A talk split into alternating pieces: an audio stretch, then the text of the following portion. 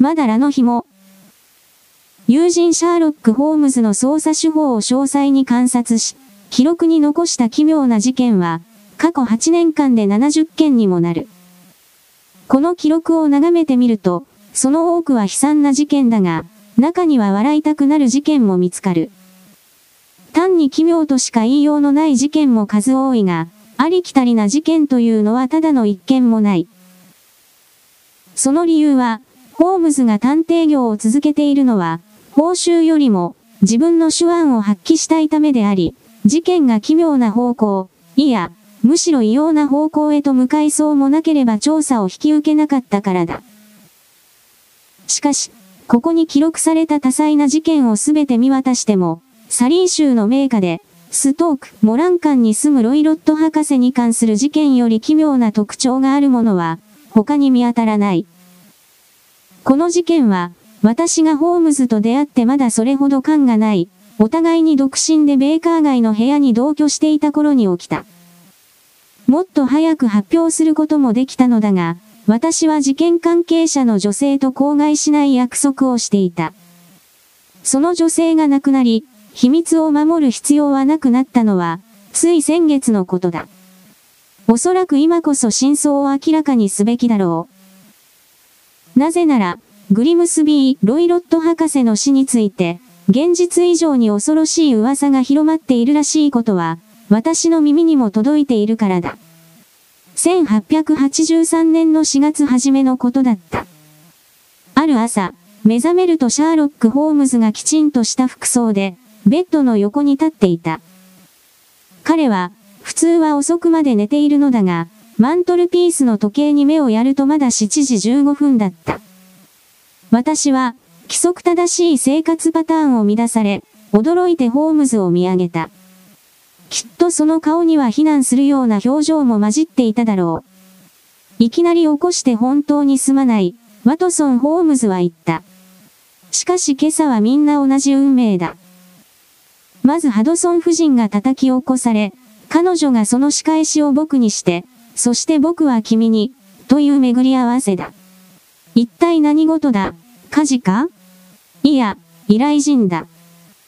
どうやら若い女性が大変な興奮状態でやってきて、どうしても僕に会いたいと言い張っているらしい。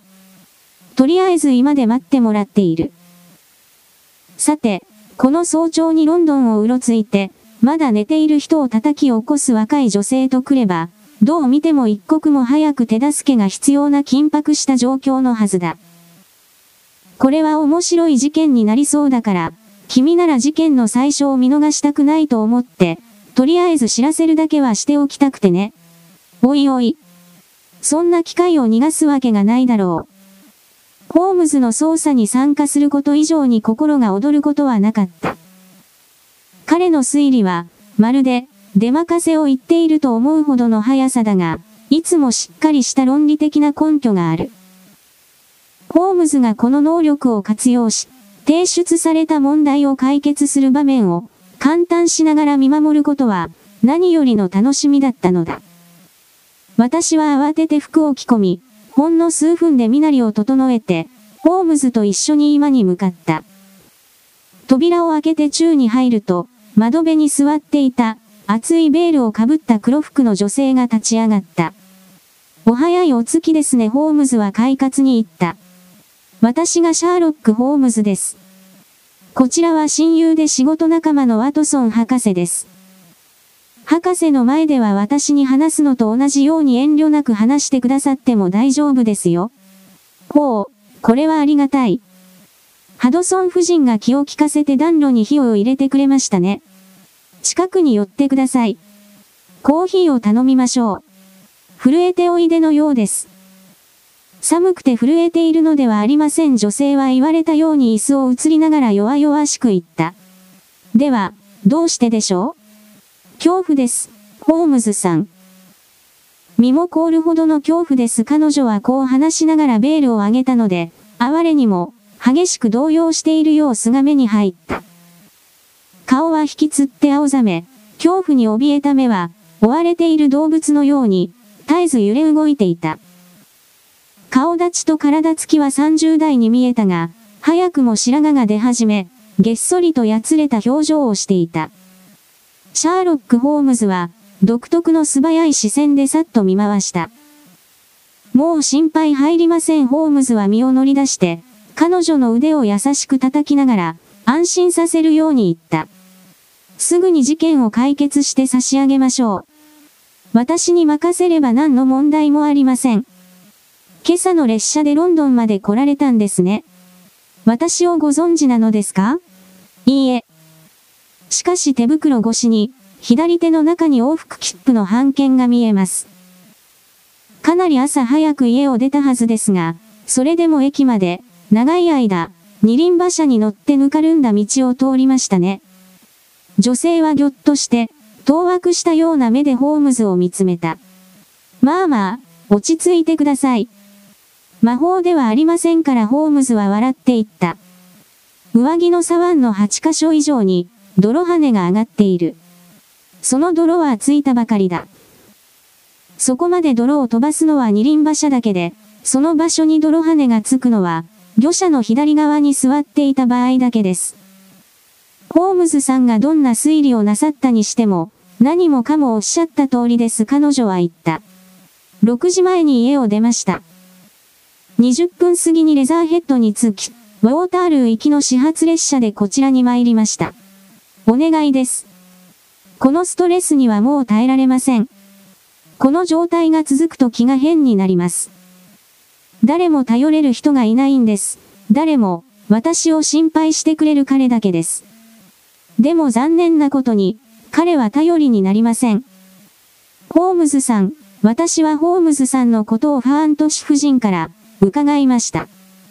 あの方が本当に困っている時に、ホームズさんが救ったそうですね。夫人がここの住所を教えてくれました。お願いです。夫人のように私も救っていただけないでしょうか？たとえ、それができなくても、暗闇の中にいる私に、一筋の光を照らしていただけないでしょうか？今はホームズさんに調査費をお支払いすることができません。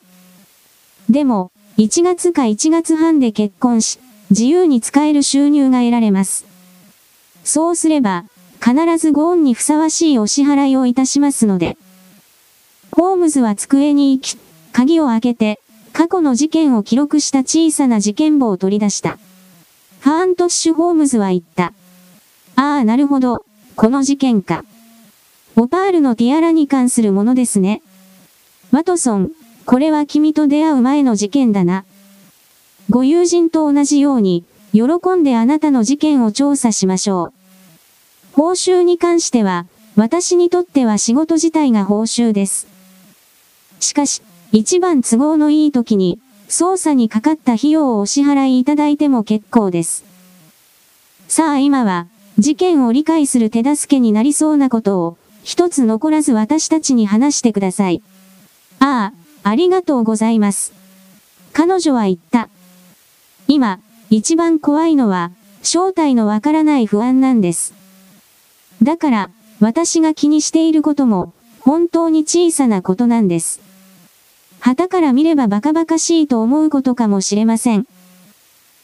彼でさえ、他の誰でもない、真っ先に、すがって相談した彼でさえ、私の言うことを全部、神経質な女のたわごとだと思っているのです。口に出して言ったわけではありません。でも、なだめるような返答とそらした目がそう言っています。けれども、ホームズさん、ホームズさんは、人間の心にある悪を、奥の奥まで見通すことができる方だと聞きました。私のいる、この恐ろしい状況を、どうしたら切り抜けられるか、教えていただけそうなのは、ホームズさんだけなのです。じっくりとお話を伺いましょう。私はヘレン・ストーナーと言います。今、ケーフと住んでいます。ケーフはイングランドで最も由緒あるサクソン家の一つ。サリー州の西の境にあるストーク、モランのロイロット家最後の家督人になります。ホームズはうなずいて、その名前はよく知っていますと言った。ケーフの一族は、かつてイングランドで一番裕福でした。領地の広さは、北はバークシャー、西はハンプシャーの州境を越えるほどでした。しかし、18世紀になると、自堕落で浪費的な性格の継承者が4代続き、最後は小正氏時代に賭博に走った継承者によって、一族は完全に落ちぶれてしまいました。数エーカーの土地と200年前の家以外には、何も残りませんでした。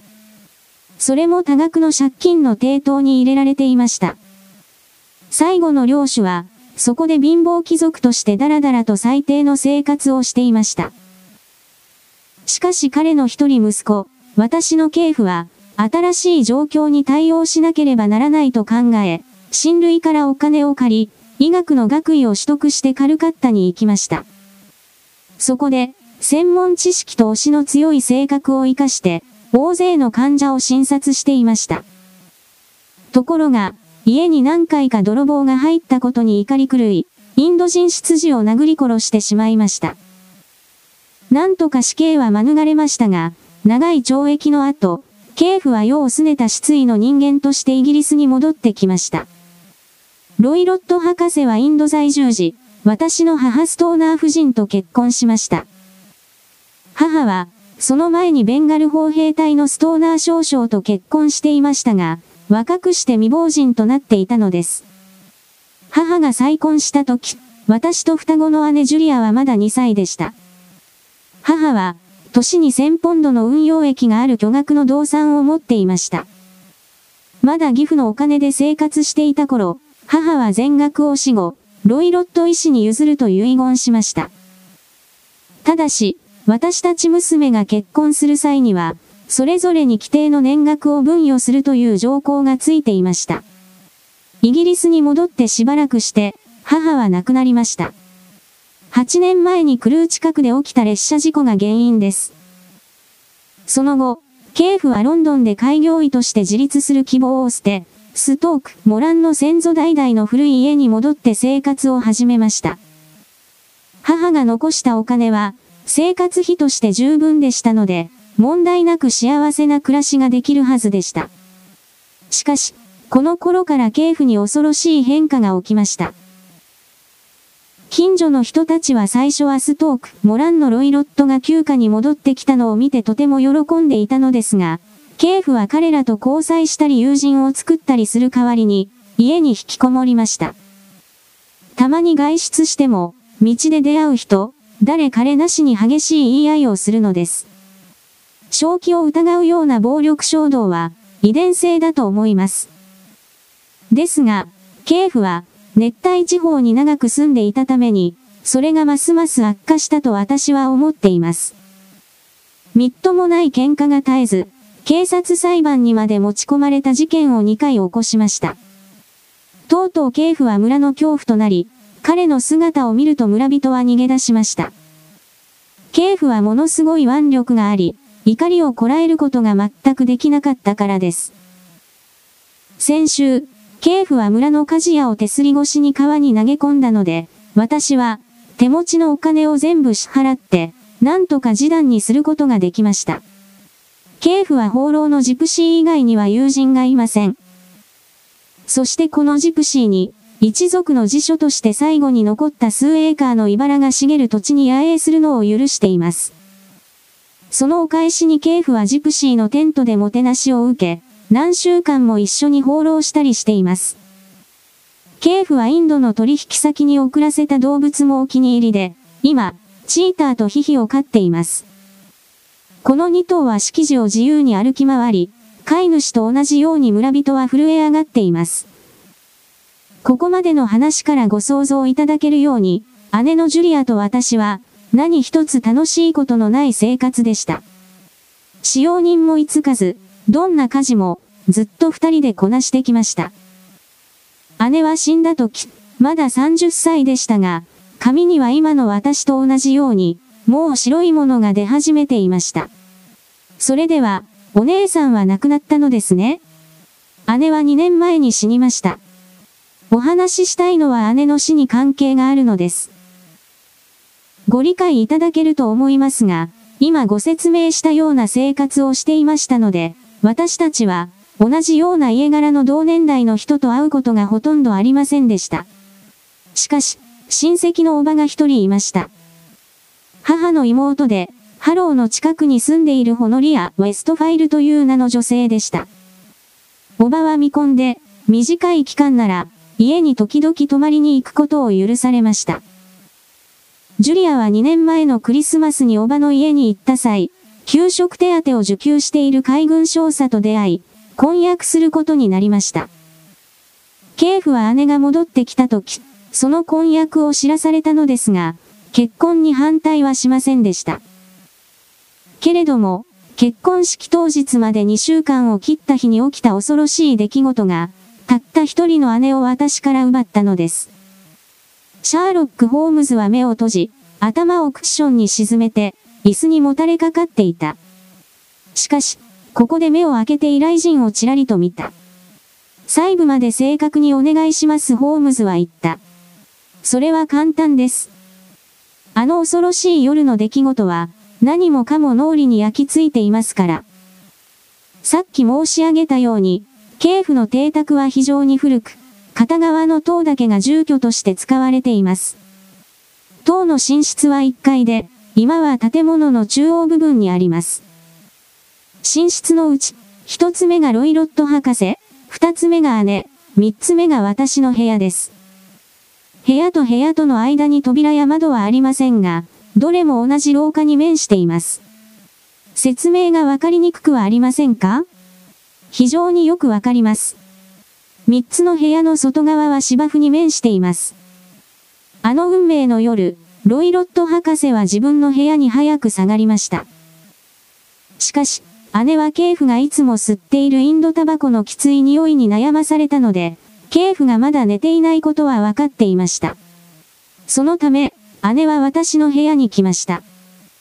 そしてしばらくの間、二人で目前に迫った結婚式のことを話しました。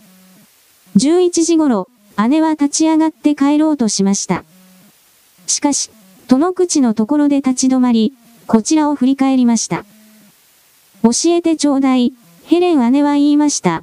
誰かが真夜中に口笛を吹くのを聞いたことがある？一度もないわ私は言いました。眠っているあなたが吹くはずはないでしょう？もちろんないわ。なぜそんなことを？それはここ何日か、いつも朝の3時頃、定位はっきりした口笛が聞こえるのよ。私は眠りが浅いから、いつもそれで目が覚めるの。どこから聞こえるのか、はっきりとしないのね。隣の部屋かもしれないし、芝生の方からかもしれない。それで、あなたも聞いたことがあるか、ちょっと聞いてみようと思ったの。いいえ、ないわ。きっと、敷地にいる野蛮なジプシーが吹くのよ。多分そうね。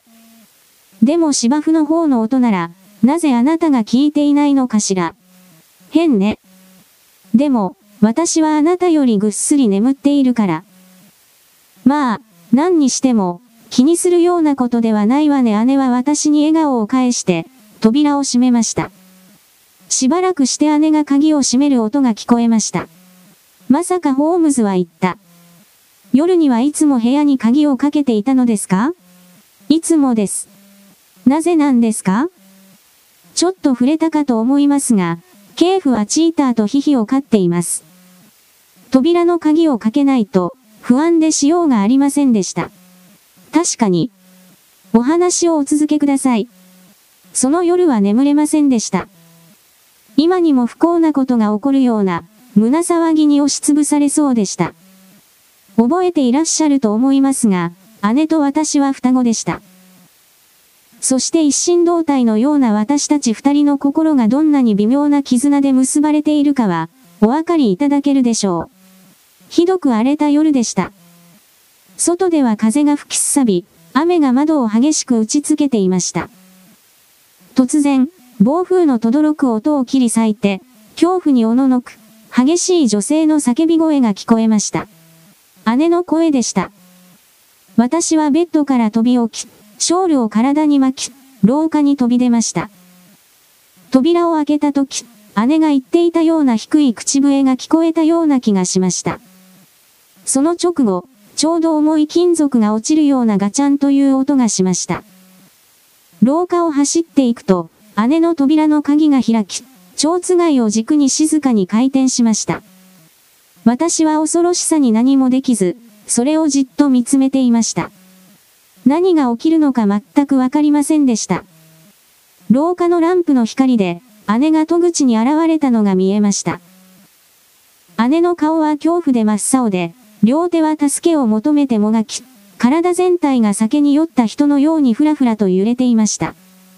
私は姉を抱き抱えようと、駆け寄って手を差し伸べました。しかしその瞬間、姉の膝が落ち、床に倒れました。姉は、激痛に苦しむように、身をよじらせ、手足は激しく痙攣していました。その時は、姉が私が来たことを分かっていないと思いました。けれども、床の姉に鏡み込んだ時、突然、一生耳から消えそうもない声で叫びました。ヘレンバンドだったわ、まだラのバンド。まだ何か言いたいことがあったようでした。そして姉は警府の部屋の方向の宙を指さしました。しかし、また痙攣の発作で言葉が出なくなりました。私は警府を大声で呼びながら、駆け出しました。すると、ちょうど警府がガウンを着て部屋から急いで出てくるところに出会いました。警府が姉の横に来た時、姉はもう意識を失っていました。警府はブランデーを飲ませ、医者の助けを呼びにやらせましたが、何も聞かず、だんだん容体が悪くなり、姉は意識を取り戻すことなく死にました。これが愛する姉の恐ろしい最後でした。ちょっとよろしいですかホームズは言った。口笛と金属音を聞いたのは間違いないですか？はっきりとそう言えますか？村の検視官が、捜査時に同じことを聞きました。私にはそれが聞こえたという印象が強く残っています。しかし暴風のすごい音と、古い家がきしむ音で、聞き間違えた可能性はあります。お姉さんはきちんと服を着ていましたか？いいえ、余儀でした。右手にマッチの燃え差しが見つかり、左手にはマッチ箱がありました。危険を感じて、マッチをすり、その明かりで何か調べたようですね。これは重要です。検視官はどう判断したのですか？検視官はこの事件を非常に注意深く調べました。ロイロット博士の悪行は、地元ではずっと有名でしたから。けれども納得できる死因を見つけられませんでした。私の証言で、扉は内側から鍵がかかっていたことは間違いなく、窓には広い鉄板がついた旧式の雨戸があり、前をきちんと閉められていました。壁は隅から隅まで調査されましたが、どこもびくともしないことが分かりました。床も入念に調べられましたが、同じ結果でした。煙突は大きいのですが、4本の大きなカス貝が走っていました。ですので、姉に致命的なことが起きたとき、部屋に一人でいたことは確かです。しかも、姉の体には傷一つありませんでした。毒はどうですか？何人もの医者が調査しましたが、検出されませんでした。それで、あなた自身はお姉さんの死因についてどうお考えですか？私は姉が純粋な恐怖と神経のショックで死んだと思っています。姉がそこまで恐れたのが何かは、想像もつきません。ジプシーはその時、式時にいたのでしょうか？はい、ほとんどいなくなる時はありません。では、バンドといった意味はどうお考えですか？まだラのバンドというのは錯乱状態で口から出た、ただの上ごとだと思ったこともありましたし、何かの団体、バンドを表しているのかもしれないと思ったこともありました。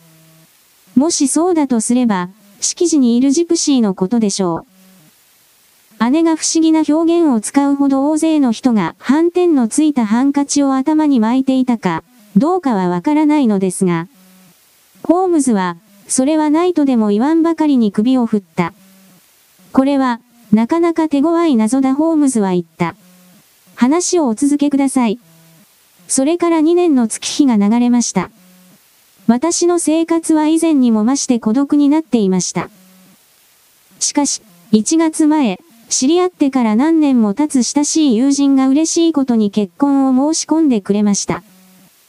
彼の名前はアーミテージ、パーシー・アーミテージで、レディング近くのクレーン、ウォーターのアーミテージ氏の次男です。警府はこの結婚に反対せず、春のうちに結婚することになりました。二日後、建物の西の塔で修理が始まりました。私の寝室に穴が開けられ、私は姉が死んだ部屋に移動しなければならなくなり、姉が寝ていたそのベッドに寝ることになったのです。私がどれほど恐怖に震えたかを想像してみてください。昨夜、私は姉の恐ろしい運命を思い返し、眠れないまま、横になっていました。突然私は聞いたのです。夜の静けさの中に響く、低い口笛を。姉の死の前触れとなった口笛をです。私は飛び起きてランプをつけましたが、部屋には何もおかしなものは見つかりませんでした。しかし体が震えて、もうベッドに戻ることはできませんでした。私は服を着て、夜が明けると同時に逃げ出し、向かいにあるクラウン、インで馬車に乗ってレザーヘッドに行き、そこから、ホームズさんにお会いして助言をいただくためだけに、ここまで来たのです。懸命な行動でしたホームズは言った。しかし、これで話は全てでしょうか？はい、そうです。ロイロットさん、違いますね。あなたは警府をかばっています。どうして？どういう意味でしょうか？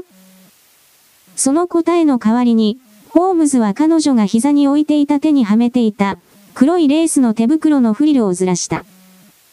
小さな鉛色の5つの反転カンマ、5本の指の形の跡が、白い手首にくっきりと浮かんでいた。あなたはひどい扱いをされているホームズは言った。女性は真っ赤になって、傷ついた手首を隠した。警府は激しい性格で彼女は言った。きっと自分の力がどれほど強いのか知らないのでしょう。長い沈黙が続いた。その間、ホームズは両手に顎を乗せ、パチパチ音を立てる暖炉を見つめていた。これは相当手強い事件です。ついにホームズは言った。どういう対応をすべきか、その方針を決める前に、できる限り、詳細を知っておきたい。とはいえ、一刻を争う事態でもある。もし今日ストーク、モランに行けば、警府に知られずに、部屋を調査することはできますか？それでしたら、たまたま警府は今日何か非常に大事な用があって、街に出ると言っていました。おそらく夕方まで帰ってこないと思いますから、お二人がいらしても、邪魔者はいないはずです。今は家政婦を一人雇っていますが、高齢でぼんやりしていますから、どこかにやっておくことも簡単です。それは好都合だ。君は出かけるのに反対じゃないだろう？ワトソン。もちろんだ。では二人で行きましょう。これからのあなたのご予定は？街に来たついでに、やっておきたい用事が一つ二つあります。でも、鬼ポーが来るまでに家に着けるよう、12時の列車で戻る予定です。それでは午後の早い時間に参ります。私は自分でちょっとしなければならない仕事があります。お待ちになって朝食はいかがですか？いいえ、そろそろ行かなくては。悩みを打ち明けて、もう心が軽くなりました。今日の午後、再会できることを楽しみにしています彼女は厚い黒のベールを顔にかけると、さっと部屋から出て行った。この事件全体について、どう思う？ワトソン・シャーロック・ホームズは椅子にもたれかかりながら尋ねた。非常に暗い邪悪な事件のように思える。まさに、暗く邪悪な事件だ。もし、彼女の言う通り、床と壁がきちんと調査されて、扉と窓と煙突は通り抜けることができないというのなら、彼女の姉は不可解な死を遂げたとき、間違いなく一人きりだったことになるな。それではどうなる？夜の口笛は？女性の死に際の非常に奇妙な言葉は？わからない。夜の口笛とジプシーの群れ、バンドに何か関係があると考えたらどうだろう？彼らはロイロット博士と非常に親しい関係だ。博士が次娘の結婚を邪魔することで、利益を得ると信じるに足る根拠は十分にある。死ぬ間際の集団、バンドに対する言及もある。最後に、ヘレン・ストーナー・ユズルが金属的なガチャンという音を聞いたという事実だ。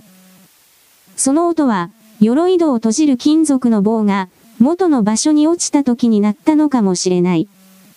この考えは、謎を解明する見込みのある良い叩き台だと思う。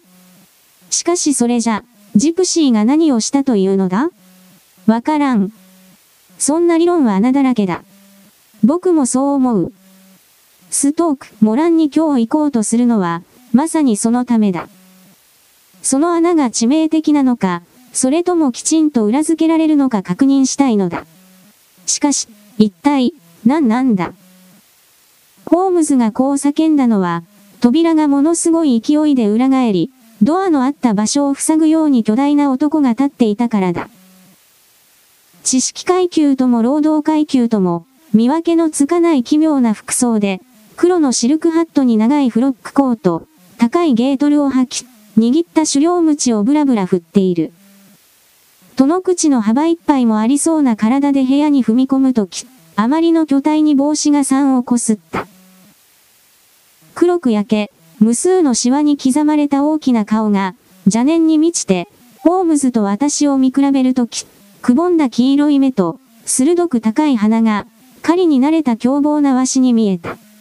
どっちがホームズだ？この侵入者が聞いた。僕ですが、どちら様でしょう？ホームズは静かに言った。わしはストーク、モランのグリムスビー、ロイロットだ。なるほど、ドクター・ホームズは穏やかに言った。おかけください。誰が座るか。わしの娘がここに来ていた。つけたのだ。娘は何を言った？この時期にしてはちょっと寒いですなホームズは言った。娘は何を言った？老人は怒り狂って叫んだ。しかしクロッカスの出来は良さそうだという話ですなホームズは落ち着いて続けた。は。わしを愚弄する気だな訪問者は一歩前に出て狩猟用の鞭を振りながら言った。わしはお前を知っておる。この悪党が、前に聞いたことがある。ホームズ、このおせっかい野郎。ホームズは微笑んだ。ホームズ、この出しゃばり野郎。ホームズはさらに微笑んだ。ホームズ、このロンドン警視庁の下っ端が。ホームズは楽しそうに含み笑いをした。あなたとお話しするのは本当に楽しいホームズは言った。出て行くときには扉を閉めてもらえますか隙間風がひどいので。言うことを言ったら出て行く。わしのやることに首を突っ込むな。娘がここに来たことはわかっている。つけたからな。わしに関わったらひどい目に遭うぞ。これを見ろ彼はさっと歩み出ると、火かき棒をつかみ、日に焼けた太い手でぐなりと曲げた。わしの手の威力を見たか。捕まれんように気をつけろ彼はうなるように言った。そして曲がった火かき棒を暖炉に投げ捨てると、大股で部屋を出て行った。なかなか楽しそうな人物だなホームズは笑いながら言った。僕は無駄にでかい体じゃないが、あんなに焦って帰らなければ、あいつのヘナチョコの腕より、もうちょっとまともな僕の腕力を見せてやったのに話しながらホームズは鋼鉄の火かき棒を取り上げ、ぐっと力を込めて、まっすぐに戻した。無礼にも僕を警察と間違えるとはな。この出来事で調査はますます面白くなったな。それはそうと、今は、あの女性が危害を加えられないことを祈るしかない。あんな獣につけられるとは実にまずいことをした。しかしワトソン、まずは朝食を頼もう。その後、登記所に行くつもりだ。そこでこの件についての情報を得たいと思っている。シャーロック・ホームズが出先から帰ってきたのは1時近くだった。彼はメモと数字が殴り書きされた青い紙を何枚か手にしていた。死んだ妻の遺言を確認してきたホームズは言った。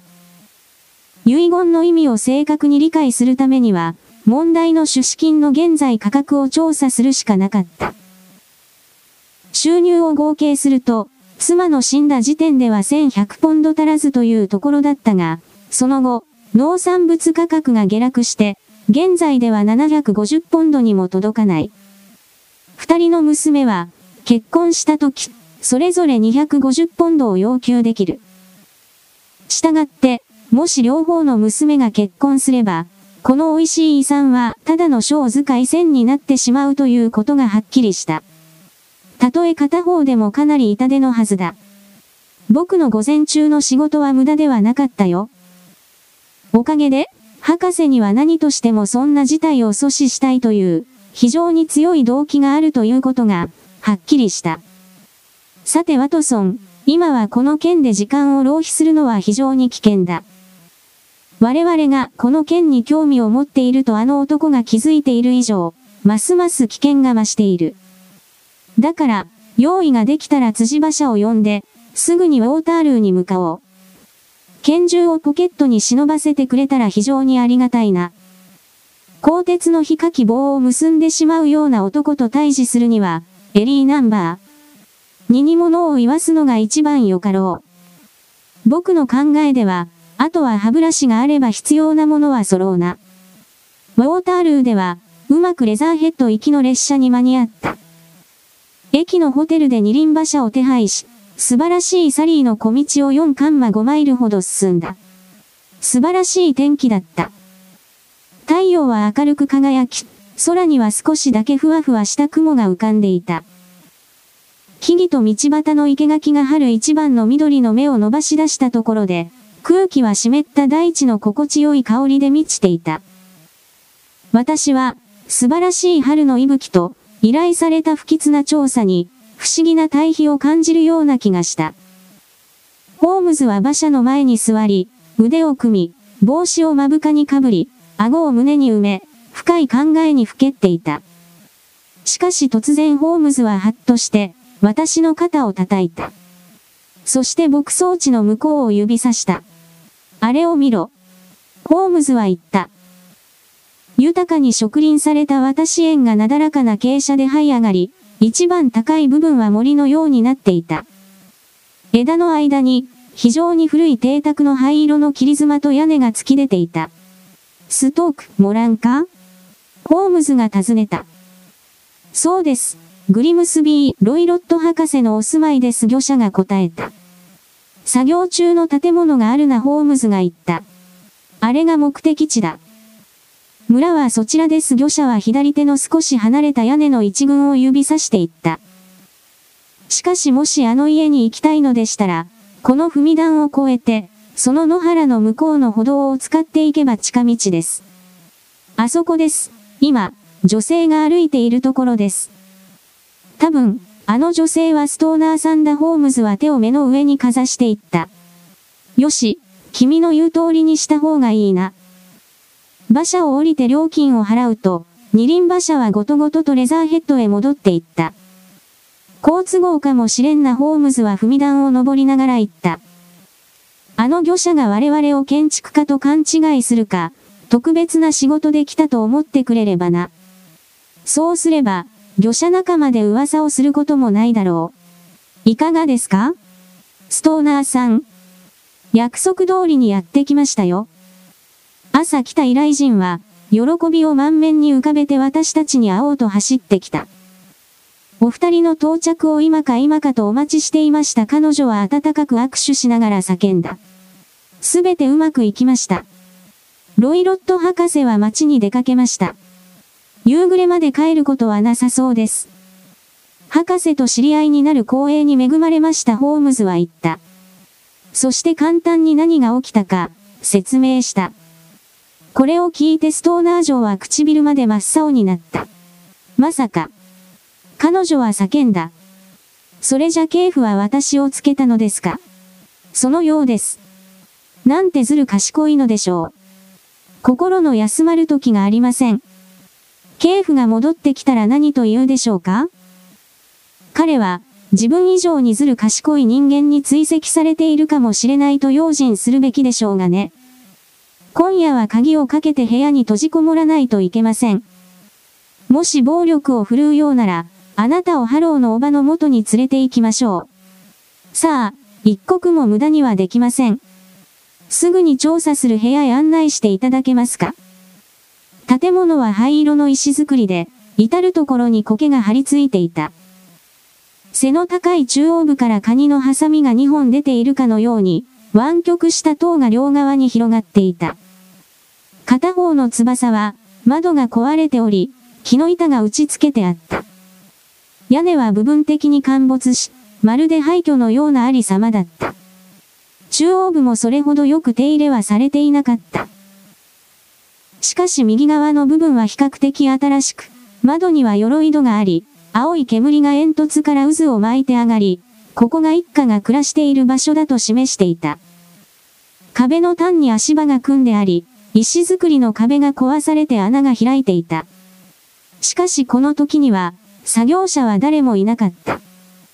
ホームズは伸び放題になった芝生をゆっくりと行ったり来たりした。そして窓の外側を注意深く調べた。多分、これがあなたの元の寝室で、その隣がお姉さんの部屋で、中央の建物の隣がロイロット博士の部屋ですね。その通りです。しかし、今は姉の部屋が寝室になっています。急ぎの回収とのことでしたが、この単の壁を緊急に補修する必要があるようには見えませんね。全然ありません。私を部屋から追い出す口実だと思います。ああ、それは意味慎重ですな。この狭い塔の向こう側には、この三つの部屋につながる廊下があるんでしたね。廊下側にも当然窓がありますね。はい、しかし非常に小さいものです。小さすぎて誰も通れません。あなた方二人は夜になると扉の鍵をかけていたので、その後は、そちら側から部屋に入ることはできなかったわけですね。それでは、部屋に行って鎧戸を閉じていただけますか？ストーナー城は言われたようにした。そしてホームズは、開かれた窓から慎重な調査をした後、鎧戸をこじ開けるためにあらゆる方法を試してみた。しかしうまくいかなかった。ナイフを挿入してバーを持ち上げられる隙間は全くなかった。次に、拡大鏡で蝶つがいを調べたが、頑丈な鉄製で、どっしりした壁にしっかりと埋め込まれていた。ふん。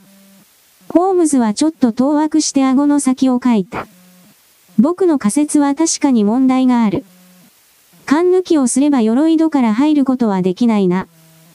よし、宙に何か手がかりになるものがないか見てみよう。小さな側面の扉の内側に漆喰の廊下が続いていて、そこに三つの寝室が繋がっていた。ホームズは3番目の部屋の調査を省略し、すぐに姉が死を迎え、現在ストーナー城の寝室となっている2番目の部屋に向かった。そこは、典型的な古いカントリーハウスで、天井が低く大きな暖炉がある、質素な狭い部屋だった。褐色の整理ダンスが一つの角に立っていて、もう一方の角には白いベッドカバーをかけた狭いベッドがあり、窓の左側に化粧台があった。部屋の調度品は、この家具と二つの小さな遠椅子だけだった。他には、部屋の中央に四角いウィルトン絨毯があるだけだった。その周りから見える床板と壁のはめ板は、虫に食われた褐色のオーク材でできていた。非常に古く変色しているので、この家が建てられた時からそのままかもしれない。ホームズは椅子の一つを部屋の隅に引いていき、静かに座っていた。何度も何度も見回し、上へ下へと視線を走らせて、部屋の隅々まで入念に観察した。このベルはどこに繋がっているのですか？ホームズは、ついにベッドの横に垂れ下がっている太いベルのロープを指さして尋ねた。ロープの飾り棒は、おかしなことに枕に乗っていた。家政婦の部屋です。他のものより新しいようですがはい、ついに、3年前に付けられたものです。お姉さんが付けて欲しいと言ったんでしょうね。いいえ、姉が鳴らすのは聞いたことがありません。必要なことはいつも自分たちでやってきましたから。なるほど、こんな立派なベルの引き綱をあの場所につけるのは無意味に見えますね。この床を納得するまで調査するのに、何分か時間をいただきますホームズは顔を下に向けて這いつくばった。拡大鏡を片手に前後に素早く這い回り、板の隙間を調べた。その後、部屋の壁のはめ板を同じように調べた。最後にベッドまで歩いて行き、しばらくじっと見つめていた。そして壁に視線を上下させた。とうとうホームズはベルの紐を手に取り、勢いよく引いた。なぜだ、これは偽物だホームズは言った。なりませんか？ええ、配線に取り付けられてもいない。これは極めて興味深い。ほら、見えるでしょ？換気口用の小さな開口部のすぐ上のフックにくくりつけられている。なんでそんなことに？これまで知りませんでした。実に奇妙だ。ホームズはロープを引きながらつぶやいた。この部屋には一つ二つ変わった点がある。例えば、別の部屋に向かって換気口を開けるとはなんとバカな大工だ。外気を取り入れるようにしても、手間は変わらないのに。それもごく最近のものですストーナー城は言った。ベルの紐と同じ時期に作られたのですか？ホームズは聞いた。はい。その時、あちこちにちょっとしたリフォームをしました。やけに面白いリフォームだな。形だけのベル紐に換気しない換気口か。ストーナーさん、良ければ、僕の部屋の調査をさせていただきたい。グリムスビー・ロイロット博士の部屋は、次娘のものより大きかった。しかし内装は同じように簡素だった。簡易ベッド、主に医学書がいっぱい詰まった小さな本棚、ベッドの横に肘掛け椅子、壁際に簡単な木製椅子があり、丸テーブルと大きな鉄製の金庫、目についたのはこれくらいだった。ホームズはゆっくりと部屋の中を歩き回り、激しく興味を惹かれた様子で一つ一つ調べた。この中には何が？ホームズは金庫を軽く叩きながら尋ねた。父の仕事の書類です。ほう。じゃあ宙を見たことがあるのですね。何年か前に一度だけですが、書類でいっぱいだったのを覚えています。例えば、猫が宙にいるということはないでしょうね。まさか。そんな妙な話が。しかしこれを見てください。ホームズは金庫の上に置いてあった小さなミルクの皿を取り上げた。いいえ、猫は飼っていません。チーターとヒヒはいますが。ああ、確かにそうですな。チーターは大きな猫科の動物です。しかし、この小皿のミルクでは到底満足しそうもありませんがね。一点確かめたいことがありますホームズは木の椅子の前にしゃがみ込んで、最新の注意を払って座面を調べた。結構です。これで非常にはっきりしましたホームズは起き上がって拡大鏡をポケットに入れながら言った。おや、ここに何か面白いものがあるぞ。ホームズの目に留まったものは、ベッドの角にぶら下っている小さな犬用の鞭だった。しかし、その鞭は鞭の紐部分が輪になるように曲げて結ばれていた。ワトソン、これは何だと思う？ごく普通の鞭のようだが。しかしなぜ結ぶ必要があるのか、わからんな。こいつはそんなに普通じゃない。なんとも邪悪な世界だ。知能に優れた男がその頭脳を犯罪に向ければ、それは最悪だ。ストーナーさん、十分に室内を見たと思いますので、良ければ失礼ながら芝生を調べようと思います。私はこの捜査現場を後にした時ほど、厳しく暗い顔をしていたホームズをこれまで見たことがなかった。私たちは芝生を何度か行ったり来たりした。ストーナー城も私も、ホームズが深い瞑想から目覚めるまで、彼の考えを邪魔しようとはしなかった。いいですか？これは非常に重要なことです。ストーナーさんホームズは言った。絶対に、確実に、何もかも私の言う通りにしていただきたい。必ずそのようにいたします。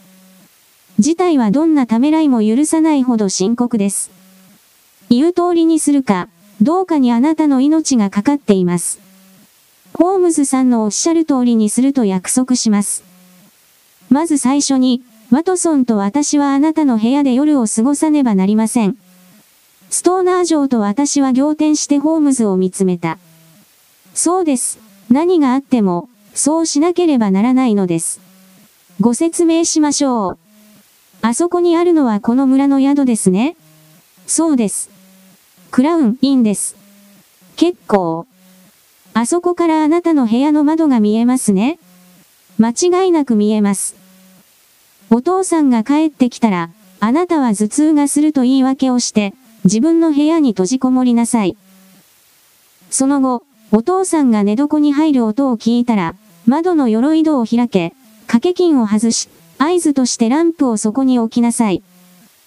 そして必要となりそうなものを全部抱えて、そっと部屋を出て、前に使っていた部屋へ行きなさい。修復中でも、一晩くらいはなんとかそこで過ごせるでしょう。はい、それは何でもありません。その後は、私たちに任せなさい。しかし、何をなさるおつもりですか？あなたの部屋で夜を過ごし、あなたを困らせる音の原因を調べましょう。ホームズさん、もう結論は出ているんですね。ストーナー城はホームズの袖口に手を置いていった。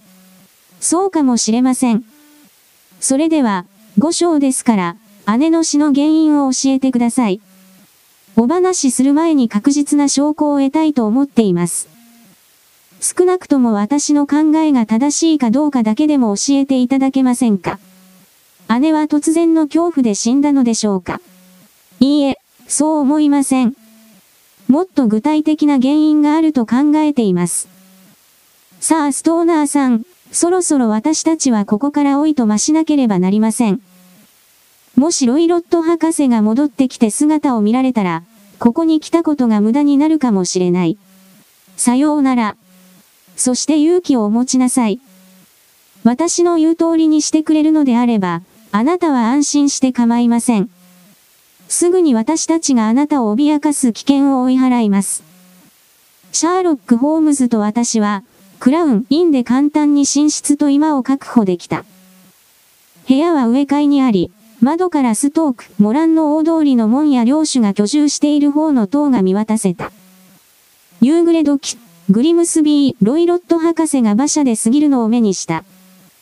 博士の巨大な体が、漁者をしている少年の小さな体の横にぬっとそびえていた。少年は重い鉄の門を開くのに少し手間取った。その瞬間、博士はしわがれた叫び声を上げ、怒り狂って握り拳を少年に向かって振り回した。馬車は進み、数分後、どこかの居間でランプに火が入れられ、木々の間に突然、光が見えた。実は、ワトソン・ホームズは、濃くなっていく暗闇の中で一緒に座っているとき、こう言った。君を今日連れて行っていいか、悩んでいる。特別に危険な要素があるのだ。私で君の助けになるかな？君の存在がこの上なく貴重なものになるかもしれない。それなら何が何でも行こう。本当に感謝するよ。危険だと言ったが、君はきっとあの部屋で私が見た以上を見たんだな。いや見ていない。しかし、僕は君よりもう少し先まで推理したかもしれないがね。僕が見たものは全部君も見ていると思う。ベルの紐以外に変わったものは何も見なかったな。実を言うと、それが何のためのものか想像もできない。換気口も見ただろう？ああ、しかし二つの部屋に開口部があってもそんなに不思議なことだとは思えない。あれはネズミでもちょっと通れなさそうな小さな穴だし。僕はストーク、モランに来る前から換気口があるだろうと分かっていた。まさか。いや、そうなんだ。君も覚えているだろう？姉がロイロット博士のタバコの匂いを嗅いだと言った話を。これですぐに二つの部屋に通気する場所があるはずだと気づいた。だが、大きな穴が開いているはずはない。大きければ、検視官が調査した時に気づいているはずだ。だから、僕は換気口だと推理した。しかし、あれにどんな危険がある？少なくとも奇妙な日付の一致がある。換気口が開けられ、コードが吊るされ、ベッドに寝ていた女性が死ぬ。ピンとこないか？どんな関係があるか、全然わからないな。ベッドに関して非常におかしなものを見なかったか？いや。ベッドは床に止められていた。これまでそんな風にベッドが固定されているのを見たことがあるか？そんなものは見たことがない。女性はベッドを移動させられなかった。だからベッドはいつも換気口と釣り紐そう呼んでいいだろう。明らかにベル紐の役割を果たしていなかったからな。とは相対的に同じ位置にあったはずだ。ホームズ私は叫んだ。君がほのめかしていることがおぼろげに分かってきたような気がする。今、ギリギリのタイミングで、巧妙な恐ろしい犯罪を防ごうとしているのか。巧妙で恐ろしいにも程がある。医者が悪事に手を染めれば、第一級の犯罪者だ。医者は大胆さと知識を持っている。パーマーとピッチャードも一流の医者の仲間だった。この男のやり方は彼らにも増して巧妙だ。しかしワトソン、こちらはさらに巧妙な手段で彼を打ち負かせると思う。とはいえ、夜が明けるまでに嫌というほど恐ろしい目を見るだろう。ガン枠場ゆっくりパイプを吹かして、数時間はもっと楽しいことに気持ちを切り替えたいところだ。9時頃、木々の間の光は消え、邸宅の方向は完全な闇となった。ゆっくりと2時間が過ぎて、11時の鐘の音が聞こえたとき、突然真正面に明るい光が一つ輝いた。あれが合図だホームズはさっと立ち上がりながら言った。真ん中の窓から来ている。出かけるとき、ホームズは宿の主人とちょっと言葉を交わし、知り合いの家を夜遅く訪れるので、そこで泊まることになるかもしれないと説明した。その後すぐに暗い道に出た。冷たい風が顔に吹きつけ、陰鬱な任務の目印となる黄色い光が一条、闇の中できらめいていた。古い庭の壁には放置された割れ目が開いていたので、敷地に入るのは実に簡単だった。木々の間を抜け、我々は芝生にまで来た。芝生を通り抜け、窓から入ろうとしたちょうどその時、月桂樹の茂みから不気味に変形した子供のようなものが駆け出した。それはくねくねした手足で草の上に飛び乗り、芝生を風のように横切り、暗闇の中へ走っていった。なんだ？私は囁いた。あれを見たか？ホームズはその時、私と同じように驚いていたはずだ。彼は興奮のあまり私の手首を万力のように握りしめていた。その後、低く笑い出して私の耳に口を寄せた。素晴らしい家族だなホームズは呟いた。あれがヒヒだ。私は博士が可愛がっている奇妙なペットのことを忘れていた。ということは、いつ肩にのしかかってくるかもしれないチーターもいるのだ。実を言うと、私はホームズの真似をして靴を脱いで寝室に入るまで、気が気ではなかった。ホームズは音を立てずに鎧戸を閉め、ランプをテーブルに移動させ、部屋を見回した。すべては昼間と同じだった。それから忍び足で私に近づき、手で筒を作り、私が言葉を聞き分けられる限界までの小さな声で、また私の耳に囁いた。どんな小さな音も、計画の命取りになるかもしれない。私は聞こえたことを合図するためにうなずいた。換気口越しに博士の目に入るだろうから、明かりをつけておくわけにはいかない。私はもう一度うなずいた。絶対に眠るな。命がかかっているかもしれない。必要に備えて拳銃を用意しておくように。僕はベッドの端に座る。君はそこの椅子だ。私は拳銃を取り出して、テーブルの隅に置いた。ホームズは細長い杖を持ってきていた。ベッドに座ると、それを脇に置き、その隣にマッチ箱と燃え残りのろうそくを置いた。その後、ホームズがランプを消すと、部屋は暗闇に包まれた。この恐ろしい根津の番をどうして忘れられようか？何の音も聞こえなかった。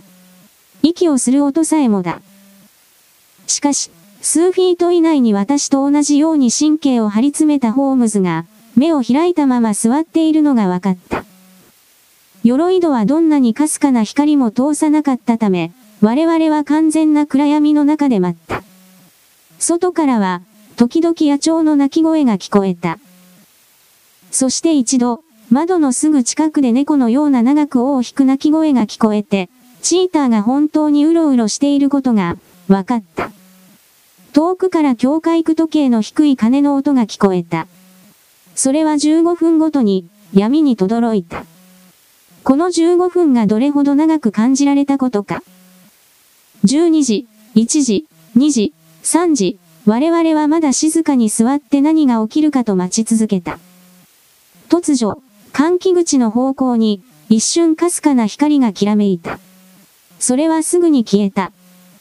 しかし、続いて燃える油と焼ける金属の匂いが漂ってきた。隣の部屋で誰かがダークランタンに火をつけたのだ。人が動くかすかな音が聞こえた。その後、すべてはもう一度静寂に包まれた。だが、匂いはどんどん強くなっていた。30分間私は耳をそば立てて座っていた。突然、別の音が聞こえた。夜間から小さな蒸気が連続的に噴出しているような、非常にかすかな柔らかい音だった。私がその音を聞いた瞬間、ホームズはベッドから飛び起きマッチを吸った。そして杖でベルの紐を激しく打ち据えた。見たか、ワトソン？ホームズは叫んだ。見たか？しかし何も見えなかった。ホームズがマッチを吸って光をつけたとき、私は定位はっきりした口笛を聞いた。しかし、弱った目に突然、ギラギラした輝きが入ったため、ホームズが非常に激しく打ち据えていたものが何なのか見分けることができなかった。見えたのはただ、恐ろしく青ざめて恐怖と嫌悪でいっぱいのホームズの顔だった。ホームズは叩くのを止め、換気口を見上げていた。その時、突然、私が今まで耳にしたこともない、非常に恐ろしい叫びで夜の静寂が破られた。その叫びはどんどん大きくなった。苦痛と恐れと怒りがすべて一つに入り混じった、恐ろしい悲鳴のようなしわがれた叫び声だった。後に語り草になった話では、村の外れまで、さらには遠く離れた牧師館まで、この叫び声で寝ていた人がベッドから身を起こしたという。私たち二人はこの叫び声に凍りついた。そして私は立ったまま、ホームズを凝視し、ホームズは私を見つめていた。やがて叫び声の最後の残響が消え失せ、元の静寂が戻ってきた。一体、どういうことだ私は愛だ。すべて終わったということだホームズが答えた。そしておそらく、結果的にはこれが最善だったのだろう。ロイロット博士の部屋に行こう。拳銃を忘れるな。厳しい顔つきでホームズはランプに火をつけ、そして先頭に立って廊下に出た。ホームズは二度扉をノックしたが、宙からは応答がなかったため、ノブを回して宙に踏み入った。私は客鉄を起こした拳銃を手にして、彼の後ろにぴったりと続いた。奇妙な光景が目に飛び込んできた。遮光板を半分開けたダークランタンがテーブルの上に置いてあり、半開きの鋼鉄製金庫に明るい光の帯を投げかけていた。テーブル脇の木の椅子にグリムスビー、ロイロット博士が座っている。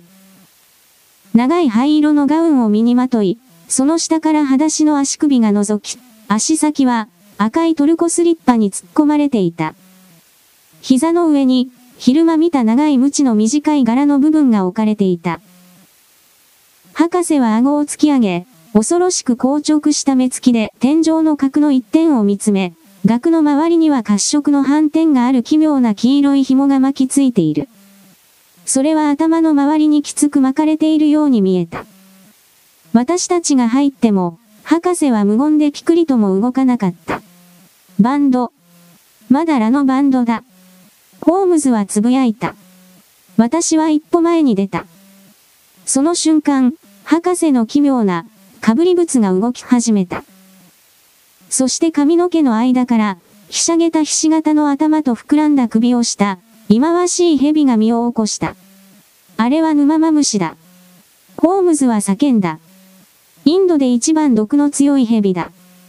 奴は噛まれて10秒と持たなかっただろう。暴力を働く者には結局、暴力が返ってくる。落とし穴を掘る人間は、他人のために掘った穴に自分が落ちる。この蛇をネクラに放り込もう。その後、ストーナー城を安全な場所に避難させてから、この事件を地元警察に通報しよう。話しながら、ホームズは死体の膝からさっと犬用鞭を引き抜き、蛇の首に輪を通し、それを忌まわしい止まり木から引き出して、手を伸ばして運んで鋼鉄の金庫に放り込み、扉を閉めた。これがストーク、モランのグリムスビー、ロイロット博士の死の真相である。ここから先の話は、すでに長い間語り草になっているので、どのように私たちが恐れおののいた女性に真実を知らせたか、どのように私たちが朝の列車でハローのおばのところへ彼女を送り届けたか、どのように警察が長い時間をかけて博士は危険なペットと遊んでいて死に至ったという結論を出したか、というようなことを、長々と説明する必要はないだろう。この事件で、私がまだ知り得なかった詳細については、次の日、帰路に着いた時にシャーロック・ホームズが説明してくれた。僕はホームズは言った。完全に間違った結論に達していた。ワトソン、この失敗は、どんな時でも不十分な情報から推理するのがいかに危険かということを示している。ジプシーの存在、そして哀れな被害者が使ったバンドという言葉、これは、あの女性が慌ててマッチを吸った時に一瞬目に入ったものを説明しようとした言葉だが、この言葉のおかげで、僕の考えは完全に間違った方向に導かれてしまった。どのような方法で部屋の中の人間に危害を加えたにせよ、窓と扉は通り抜けができなかったことを発見して、僕はすぐに自分の考えを修正した。今回、僕が自慢できる点といえばこれだけだ。もう君に説明したが、僕はすぐにあの換気口とベッドに垂れ下がっているベルの紐に注目した。それが見かけだけのものであり、さらにベッドが床に固定されているという事実を発見して、すぐに疑惑が浮かんだ。あのロープは何かが穴を抜けてベッドに来るための橋渡しの役目を果たしているのではないだろうか。すぐに蛇を思いついた。そして、その考えに博士がインドの供給者から生き物を入手しているという事実を結びつけたとき、僕は自分がおそらく正しい手がかりを掴んだと感じた。どんな科学的試験によっても発見できない種類の毒を使うというアイデアは、おそらく、東洋での訓練を積んだずる賢くて無慈悲な人間だけが思いつくものだろう。その毒が極めて素早く効くということは、犯罪者の観点からすれば、利点の一つだった。よほど鋭い目を持った検視官でなければ、小さな黒い二つの刺し傷を発見して、それが毒牙が役目を果たした後だと見破ることはできなかったに違いない。次に僕は口笛について考えた。もちろんロイロット博士は、夜が明けて、狙われている人間が蛇を発見する前に呼び戻さなければならない。多分僕らが発見したミルクを使って、呼び寄せれば帰ってくるように訓練したのだ。博士は最善の時刻を見計らって、蛇が間違いなくロープを這い降りてベッドまで行くように換気口に蛇を通した。蛇が必ず相手を噛む保証はない。もしかすると、一週間くらい、彼女は毎夜その毒牙から逃れていたかもしれない。しかし、遅かれ早かれ犠牲にならざるを得なかった。僕は博士の部屋に入る前にこれらの結論に達していた。博士の椅子を調査して、頻繁にそれを踏み台にしていたことが分かった。その理由は、もちろん換気口に手が届くようにする必要があったからだ。金庫、ミルクを入れた皿、無知のは、これらを発見し、残っていた一末の疑問も消え失せた。ストーナー城が聞いた金属音は、警府が金庫の中に急いで恐ろしい中身を戻して、扉を閉めるときに起きた音だったのは確実だ。一旦こう確信を持った後、僕が事態を検証するために言った手段は君も経験した通りだ。きっと君の耳にも届いたはずだが、僕はあの生物がシューとうなる声を聞いた。そこで、すかさず明かりをつけて攻撃した。そのために、蛇は換気口から戻る結果になった。その上、向こう側に戻った蛇が主人に向かっていくことになった。僕が撃った杖の何発かで、蛇は身の危険を感じ、本能が呼び覚まされた。だから、最初に目に入った人物に襲いかかったのだ。こういうわけで、僕は明らかにグリムスビー、ロイロット博士の死に間接的な責任があるわけだが、それで両親が非常に痛むかといえば、まあそれはなさそうだな。